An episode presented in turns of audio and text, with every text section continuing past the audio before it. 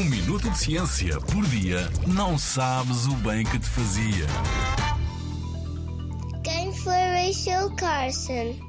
Rachel Louise Carson nasceu em 1907 nos Estados Unidos da América e foi uma reconhecida bióloga marinha, escritora, cientista e ecologista.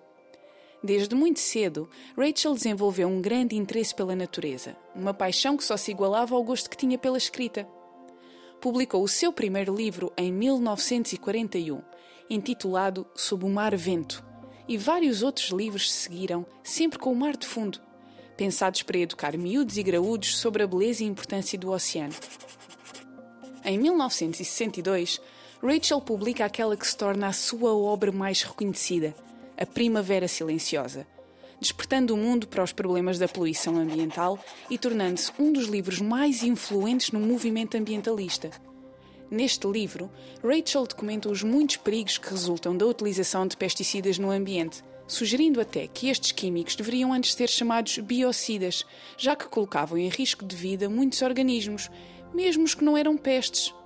Em particular, Rachel notou que o DDT, o primeiro pesticida moderno, afetava as populações de aves e logo alertou que no futuro poderíamos viver primaveras silenciosas, porque as aves já não cantariam.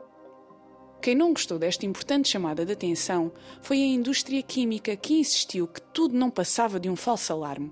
Felizmente, Rachel não deixou que abafassem a sua voz e continuou a advogar pela natureza durante toda a vida por isso mesmo, muitas gerações depois, Rachel Carson continua a ser uma grande inspiração para quem, como ela, sabe que o ser humano é apenas uma espécie entre tantas e que a proteção do planeta deve ser global.